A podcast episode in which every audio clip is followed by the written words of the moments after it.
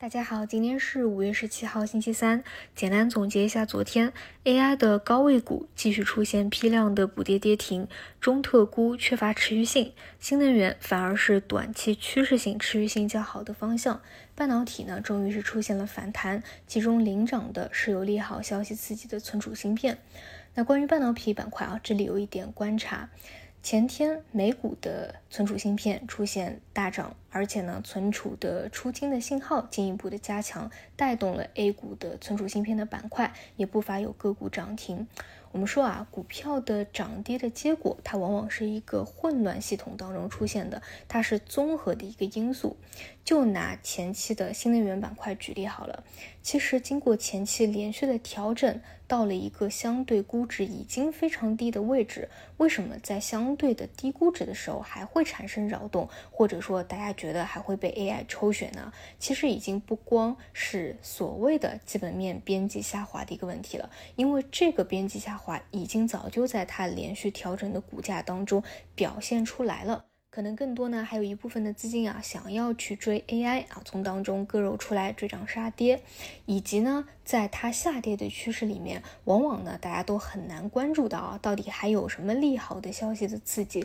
或者说有什么新的边际的一个变化，所以呢，反而在下跌的时候，大家其实都不太会关注。但是这一点是从什么时候发生变化呢？就是在两三周以前。首先，充电桩板块有政策扶持的一个利好消息；其次，海风的板块有海外的一个订单，这些呢都是慢慢的啊，在它连续调整到一个股价偏低位的时候，资金呢重新关注，重新获得了资金的一个认可，于是再走出了这一波估值修复的一个波段行情来。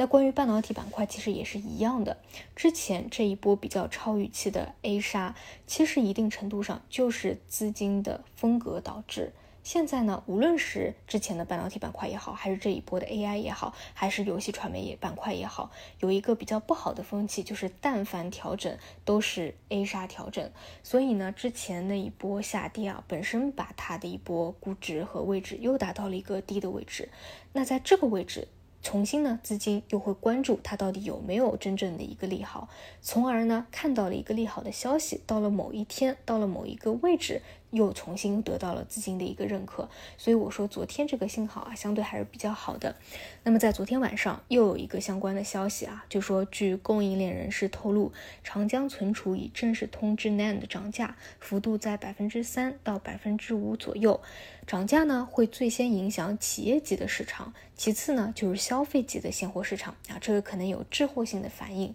那大家今天也可以去关注一下相关的方向有没有受到信息的影。影响有一个拉伸，如果有的话，也是验证了这一个观点啊，就是重新会受到利好消息推动资金的一个认可，和前期的新能源板块这一波估值修复的行情会比较类似。同样的，在一个阶段以前，为什么我会提到我觉得 AI 方向的赔率不足了？其实呢，也可以通过消息的刺激去观察到。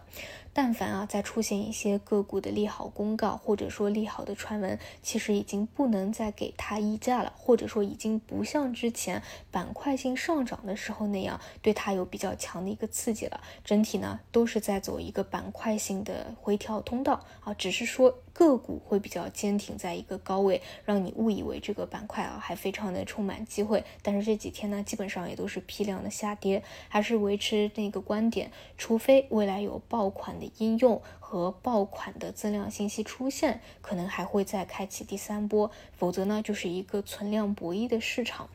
就像前几天的中特估吧，我们就拿那个中传科技举例，在连续的 A 杀以后啊，是会有一个反弹，但是这个反弹的后一天，立马又是一个跌停。你觉得？哪怕你参与那个反弹，能够带走多少的利润呢？所以像 A A 板块啊，在连续杀跌以后，它会出现反弹的，但是这个持续性也要打一个问号。我觉得参与起来还是会比较困难吧。所以不着急啊，我们还是耐心的，平时多去刷一些行业的新闻，直到看到新的一个爆款刺激点出现，再去参与啊，这个是不着急的。这是对于市场整体的一个看法吧。目前来说，还是守低位为主，多去看一下新能源。包括半导体它的一个持续性啊，当然其实呢也都是比较看细分方向了啊，并不是整体板块性的一个拉升。当然，如果你并不想参与这些方向的话，那就平时再多去刷一刷 AI 方向的新闻啊，为未来出现的一个可能性的爆款去做做准备吧。好的，以上就是今天的早评内容，那我们就午评再见。